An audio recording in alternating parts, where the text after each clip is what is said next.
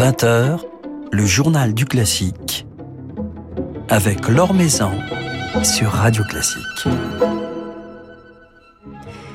Bonsoir à tous. Un journal du classique dédié ce soir à l'Orchestre Philharmonique de Monte-Carlo, l'un des plus beaux orchestres de la scène internationale qui témoigne en cette rentrée d'un dynamisme, d'une splendeur que vous avez peut-être pu déjà apprécier sur notre antenne à l'occasion de la récente diffusion d'une saisissante neuvième symphonie de Beethoven dirigée par Kazuki Yamada. Kazuki Yamada, le directeur musical de l'orchestre avec qui nous passerons un petit moment ce soir. Il sera à notre micro en compagnie de Didier de Cotigny, le délégué artistique de l'orchestre philharmonique de Monte-Carlo. Ils nous éclaireront tous les deux sur cette nouvelle saison qui vient de débuter. Et puis Thierry Hillerito du Figaro nous rejoindra comme tous les mardis pour nous dresser le portrait d'un artiste de la nouvelle génération, un musicien qui se produira justement dans quelques jours à Monte-Carlo, le pianiste Paul Lai. L'Orchestre philharmonique de Monte-Carlo vient d'entamer sa nouvelle saison, saison dont nous allons vivre cette année encore et on s'en réjouit les moments forts sur notre antenne. Cela a même commencé puisque nous avons diffusé il y a quelques jours le concert de rentrée, une neuvième symphonie de Beethoven dirigée par Kazuki Yamada, le directeur artistique et musical de l'orchestre qui est avec nous ce soir en compagnie de Didier de Cotigny, délégué artistique de l'orchestre. Bonsoir à tous les deux. Bonsoir. Bonsoir. Alors, euh, Kazuki Yamada, c'est votre sixième rentrée à Monte-Carlo à la tête de cet orchestre qui a été l'un des très rares orchestres au monde la saison dernière à continuer à jouer avec du public.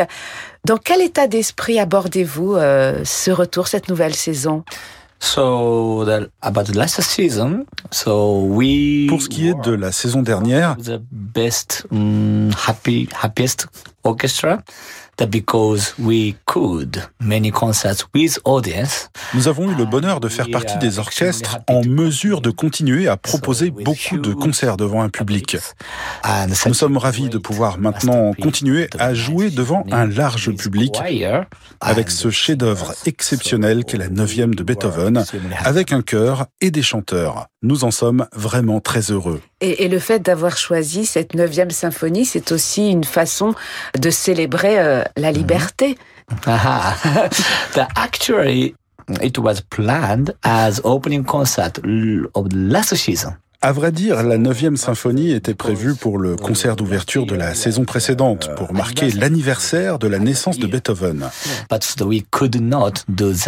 Mais nous n'avons pas pu la jouer, notamment parce qu'elle nécessitait un chœur. Uh. Donc, nous l'avons reporté à cette saison. Uh, things. Mais finalement, elle sera quand même une célébration. From some kind of the very difficulty.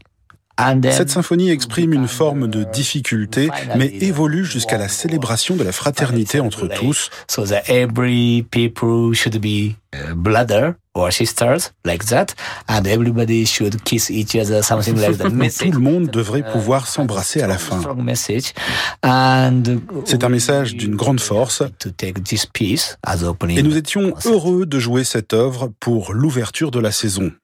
Et un concert euh, d'autant plus émouvant, Didier de Cotigny, qu'il était dédié à l'un des grands compagnons euh, de l'Orchestre Philharmonique de Monte-Carlo, Gianluigi Gelmetti, euh, qui nous a quittés que- quelques semaines avant, exactement. et qui était le prédécesseur de, de Kazuki Yamada. Absolument. Comme pendant le, en plein mois d'août, nous n'avons pas pu, enfin, lui rendre hommage, donc, euh, quoi de mieux que de lui dédier le, le concert d'ouverture de cette saison, et particulièrement avec la neuvième de Beethoven, parce que c'était en fait le chef d'orchestre qui l'avait dirigé avant Kazuki Yamada pour la dernière fois avec l'Orchestre Philharmonique de Monte-Carlo. Et donc, euh, voilà, ce concert lui était dédié, et nous en sommes ravis.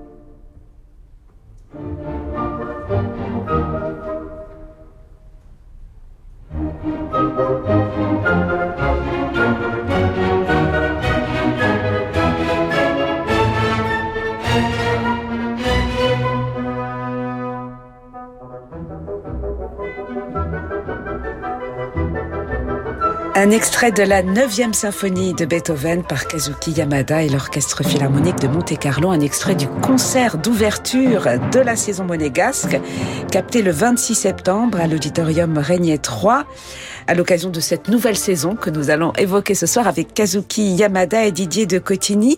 Une saison riche, une saison variée qui fera la part belle aux compositeurs français. Des compositeurs, Didier de, de Cotigny, qui ont été soutenus par le prince Albert Ier, dont on commémorera en 2022 le centième anniversaire de la disparition. C'était un souverain éclairé, très investi dans la protection de la nature, de l'environnement, mais également auprès des musiciens. Un grand scientifique, absolument, puisque sa, sa passion, c'était l'étude des océans. Donc, euh, il était euh, déjà un précurseur de la, disons, de la protection de, l'environnement. Et donc, euh, c'est lui-même qui a créé ce musée océanographique à Monaco, qui a été inauguré en 1910, mais qui était aussi un fervent amateur de musique, extrêmement avisé, euh, qui connaissait absolument tout et qui assistait à tous les concerts et tous les spectacles qui étaient donnés à Monaco et qui a noué au fil des années euh, des, des, relations très très chaleureuses et très importantes avec par exemple Jules Massenet et, et, et Saint-Saëns qui aussi euh, résidait au Palais euh, Princier quand ils étaient euh, en villégiature à Monaco, et d'autres compositeurs comme Debussy, Ravel. Enfin, il a été, et notamment le prince Albert Ier, a commandité énormément d'œuvres et, d'une richesse incroyable, et on ne parle pas d'œuvres mineures. Par exemple, notamment commandité à Ravel, L'Enfant et les sortilèges, à Saint-Saëns plusieurs de ces opéras, dont le dernier que nous donnerons la saison prochaine en version de concert, qui n'a jamais été joué depuis le, le 1911. Que nous ferons ça d'ailleurs en collaboration avec la Fondation Bru en octobre, mais de l'année prochaine, pour terminer le, le, les commémorations du centenaire. Donc beaucoup d'œuvres qui nous permettront de, de, de, lui rendre hommage. Certains des programmes incluront des commandes du, du prince Albert Ier D'autres euh, seulement le, montreront la relation qu'il avait avec certains de ses compositeurs. Voilà donc beaucoup de musique française et des programmes euh, qui seront pour certains, pour un grand nombre d'entre eux, euh, dirigés par vous-même, Kazuki Yamada. C'est vrai que vous semblez avoir de grandes affinités avec la musique française. Qu'est-ce qui explique votre intérêt, votre amour pour ce répertoire français? So actually, I love the French music so much. It was affected by Japanese. C'est vrai que j'adore la musique française. There was, uh, Japanese Elle a été beaucoup inspirée par la pensée japonaise, And then, par ce japonisme apparu au milieu du 19e siècle. Debussy a écrit La mer, Puccini a composé Madame Butterfly, la culture japonaise a donc beaucoup influencé la culture européenne et plus particulièrement la musique française. J'éprouve des sensations très particulières avec cette musique.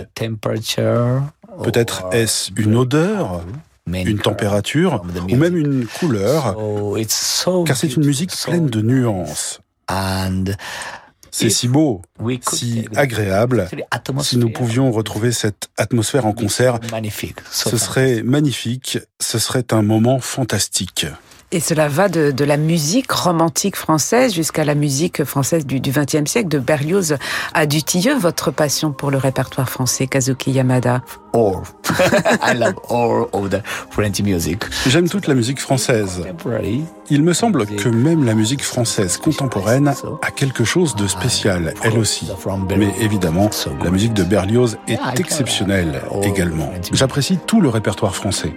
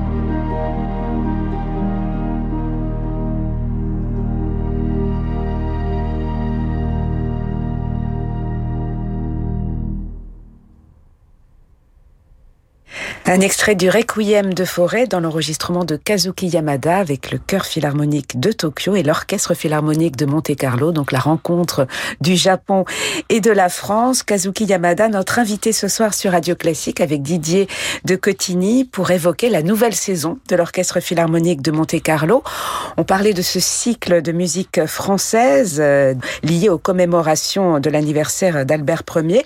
Quelles seront, Didier de Cotigny, les autres grandes lignes de cette programmation programmation, une programmation assez variée qui mettra notamment en avant la musique de Mozart. Oui, nous avons décidé aussi avec le maestro de, remettre le répertoire classique au répertoire de l'orchestre philharmonique de Monte-Carlo, parce que c'est un répertoire qui est un peu délaissé des grandes formations symphoniques aujourd'hui, parce qu'il y a des, beaucoup d'ensembles baroques qui jouent sur instruments d'époque et tout ça qui ont un peu pris possession de, de ce répertoire. Et c'est un, un élément très important pour la bonne santé d'un orchestre de faire ce répertoire. Nous avons notamment à la fin janvier, euh, date anniversaire, le 27 janvier étant la date anniversaire de Mozart, on a décidé de créer sur deux semaines un mini festival Mozart avec des œuvres connues et des œuvres moins connues euh, comme le concertone pour deux violons et des airs de concert avec Cecilia Bartoli euh, dans un avec Fatma Saïd dans l'autre. Nous avons aussi deux concerts de musique disons que classique du 18e en début de saison, à l'automne, avec un concert dirigé par Tom Koopman, avec du Haydn, du Mozart, mais aussi du Gluck. Que nous entendrons dans quelques jours, euh, samedi, sur notre absolument. Et un qui sera suivi un peu plus tard par un concert aussi que nous avons offert à, au maestro Labadi, euh, un des grands spécialistes de la musique baroque euh, au Canada, et que nous sommes heureux d'avoir invité aussi, grâce à aussi l'aide du gouvernement québécois qui, qui participe cette année activement à la programmation de l'orchestre philharmonique, puisque nous avons euh, à peu près six ou sept musiciens euh, célèbres émanant de Québec. Et donc, et dont, dont le, votre premier violon. Et, et notamment notre premier violon, exactement, qui vient aussi de Québec. Et donc, euh, vous pourrons entendre des œuvres aussi de Gluck, Haydn, Mozart. Alors vous dirigerez euh, Kazuki Yamada cette saison aussi bien de la musique française que la musique de Mozart, mais également Sibelius, Schumann, Bartok, euh, Webern et même une œuvre euh, de Victor de Sabata qui est l'un de vos prédécesseurs à l'orchestre et qui, on le sait moins, était aussi un compositeur. Vous allez diriger un très large répertoire. C'est important pour vous en tant que directeur musical de vous illustrer dans des facettes très variées avec ces musiciens. Of course, I love especially the French music, but so Bien sûr, c'est important. J'apprécie particulièrement la musique française, mais en tant que japonais, je peux aussi être très neutre. Je peux proposer indifféremment de la musique allemande, française, russe. And it's very interesting program. Et je suis ici parce que je veux présenter au public toutes sortes de répertoires. Ce programme est une occasion très enthousiasmante de mélanger les cultures. La musique nous fait ressentir beaucoup de choses. En l'écoutant, on peut imaginer le pays, la culture dont elle provient. Euh, C'est aussi pour cela qu'il est si épanouissant d'offrir de la musique à une audience.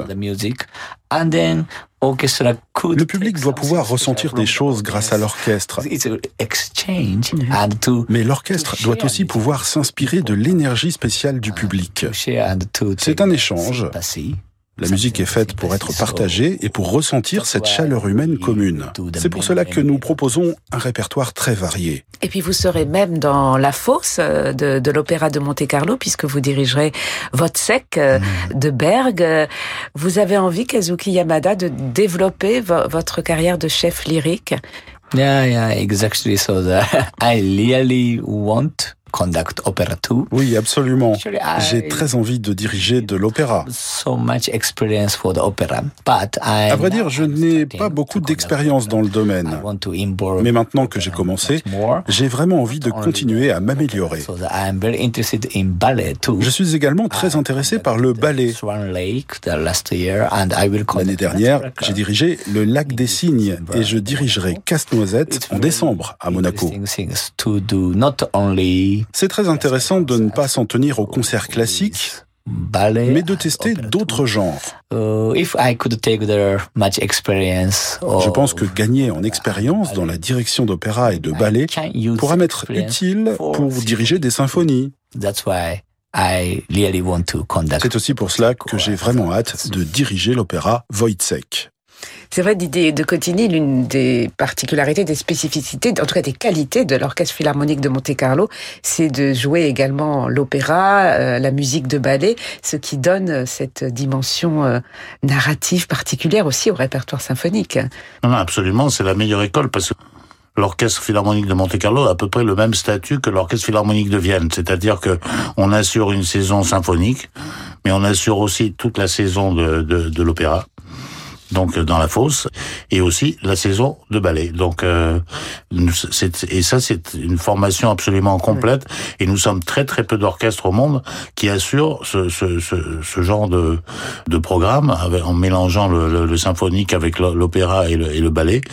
Et ça, et ça donne, euh, si vous voulez, une pratique de la musique et une sorte de, de, de, d'affinité avec la musique qui est probablement très intéressante grâce à, à ce prisme. Et puis vous avez un directeur musical, Kazuki Yamada, investi visiblement dans, dans tous ces domaines. ça c'est rarissime aussi de trouver un chef d'orchestre qui accepte de diriger non seulement l'opéra, mais aussi le ballet, et avec énormément de brio et beaucoup de, de disons, de, de, passion. Je dois dire que ce qui est formidable, c'est quand Kazuki Yamada dirige les ballets à Monaco, les danseurs sont absolument ravis que ce soit lui qui dirige, parce qu'ils estiment que, que Kazuki Yamada a une sorte de sixième sens et conçoit exactement ce qu'ils veulent faire, et il est toujours derrière et ça, ils apprécient énormément. Et aussi le répertoire russe qui est extrêmement important. Monte Carlo a toujours eu une relation très très privilégiée avec avec les, les Russes et notamment les ballets russes euh, qui sont venus s'installer à Monte Carlo après Paris et qui y sont restés pratiquement jusqu'en 1930. Et donc le répertoire russe reste aujourd'hui aussi un répertoire extrêmement important. et vous accueillerez d'ailleurs le, le, la cinquième édition du concours euh, Svetlanov, concours Exactement, de nous allons accueillir la, la, la, cinquième édition du concours Svetlanov, mais nous avons aussi euh, commencé à travailler avec Valérie Gergiev, qui va venir régulièrement à l'orchestre chaque année. Aussi avec Stanislav Konchanovsky, qui est aussi un, un, des jeunes brillants nouveaux chefs. Et Dimitri Matvienko, qui a gagné le concours de Malko cette année récemment et qui est un brillant jeune chef. Donc euh, il y a toujours, disons, un accent particulier euh, sur la culture russe et le, et le répertoire russe. Voilà, donc avec des, des chefs invités et des solistes invités également. Voilà, et notamment, et nous sommes ravis cette d'avoir euh, Martin Henschon, qui est un pianiste allemand absolument merveilleux et qui va être notre artiste en résidence cette année, et qui va faire des concerts avec avec l'orchestre, notamment avec Kazuki Yamada, mais il va aussi faire de la musique de chambre avec les membres de l'orchestre, parce que de faire participer des grands solistes comme Martin Henschon, par exemple, ou Alexandre Kantorov, ou, ou Jean-Yves Thibaudet, ou etc., avec les musiciens d'orchestre, ça crée des rapports musicaux et ça aussi force les gens à s'écouter les uns les autres. Apprendre à s'écouter, c'est la base du travail d'orchestre et la musique de chambre est le meilleur moyen de le faire encore au mieux. Voilà, ben on se réjouit de retrouver l'Orchestre Philharmonique de Monte-Carlo sur scène, euh, dans la fosse et sur l'antenne de Radio Classique avec un prochain rendez-vous euh, ce samedi, euh, dirigé par Ton Koopman. Merci beaucoup, Kazuki Yamada et Didier de Cotigny. On vous souhaite une très belle saison dont on pourra vivre certains moments forts de nouveau cette année encore sur Radio Classique. Merci beaucoup. Merci. Merci beaucoup.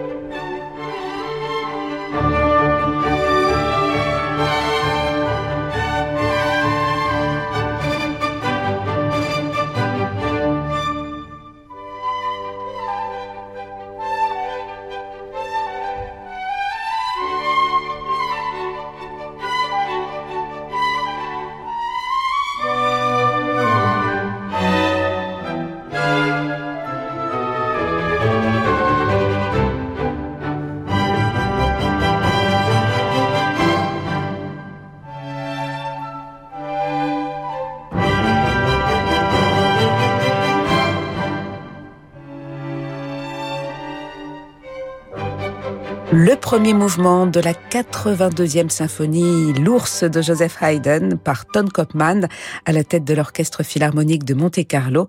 Un petit extrait du concert que nous diffuserons samedi à 21h, concert capté le 10 octobre dernier à l'Opéra de Monte-Carlo. Nouvelle génération de Thierry Lériteau avec le Figaro. Bonsoir Thierry. Bonsoir Laure. Ce soir, vous nous proposez de rester encore un peu à Monte-Carlo, mais en changeant complètement d'univers. En effet, puisque nous allons parler piano, mais piano au sens large avec un jeune claviériste dont le nom parlera peut-être plus aux amateurs de jazz que de musique classique pure, Paul Lai. Et je dis bien Lai et non Lay, comme on entend parfois, car notre ambassadeur de la nouvelle génération jazz nous vient du Béarn et son sud-ouest natal est évidemment indissociable de son éveil musical et en particulier de sa passion pour les musiques improvisées avec lesquelles il s'est familiarisé à l'adolescence, d'abord en fréquentant les écoles de musique d'Orthez, sa vie natale, de Dax ou encore de Toulouse, mais surtout en participant assidûment au stage d'été de Dans le Gers, au lieu du jazz, connu naturellement pour son célèbre festival Jazz à Marciac. Et un art de l'improvisation, Thierry, qu'il s'attache depuis à, confronter à tout type d'univers. Oui, on témoigne d'ailleurs l'étonnant duo qu'il a pu former il y a quelques années avec le vidéaste Olivier Garouste, ou encore, tiens, ce ciné-concert qu'il donnera le 7 novembre prochain à l'auditorium Régnier 3 de Monaco, dans le cadre de la saison de l'Orchestre Philharmonique de Monte-Carlo. Il y improvisera en direct sur les images de Sherlock Jr. de Buster Keaton, un exercice qu'il affectionne particulièrement pour l'avoir déjà pratiqué à de nombreuses reprises, en particulier dans les festivals de jazz, le plus souvent autour de Keaton justement ou de Charlie Chaplin, car Paul Lai, qui a débuté le piano à l'âge de 5 ans, en est convaincu le jazz ça n'est pas une discipline élitiste, mais peut constituer une porte d'entrée idéale vers les musiques pour les enfants, attirés notamment par le rythme qui revêt souvent dans ce répertoire, qu'il soit d'ailleurs improvisé ou plus écrit, un côté ludique. Car tout pianiste de jazz qu'il est, Paul Lai n'en cultive pas moins un goût certain pour le classique.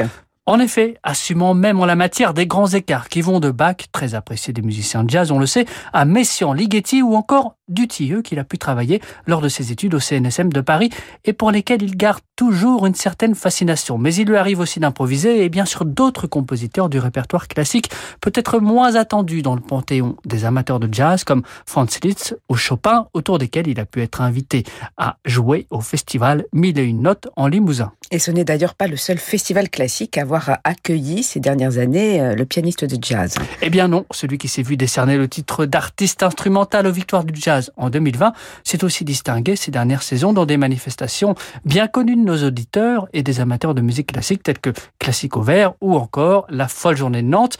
C'est d'ailleurs à l'occasion de cette dernière, début 2020, que le pianiste s'est vu offrir par René Martin la possibilité d'improviser autour de l'œuvre de Beethoven dont on célébrait cette année-là les 250 ans, un jeu de thèmes et variations fascinants et parfois hallucinés qui a fait quelques mois plus tard, à la faveur du premier confinement survenu juste après la folle journée, d'un enregistrement Full Solo, le premier récital seul de Paul Lai, produit par Laurent Deville, est paru cet été chez Gazbo.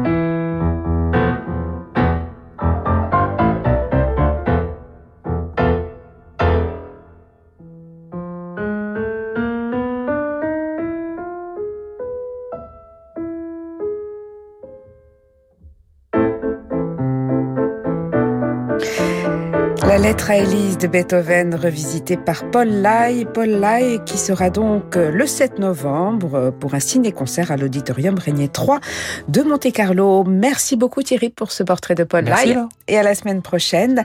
Merci à Bertrand Dorini pour la réalisation de cette émission. Demain, c'est la pianiste Beatrice Rana qui viendra passer un petit moment avec nous pour nous présenter son merveilleux album Chopin. Très belle soirée à tous, soirée qui se prolonge en musique avec Francis Drezel.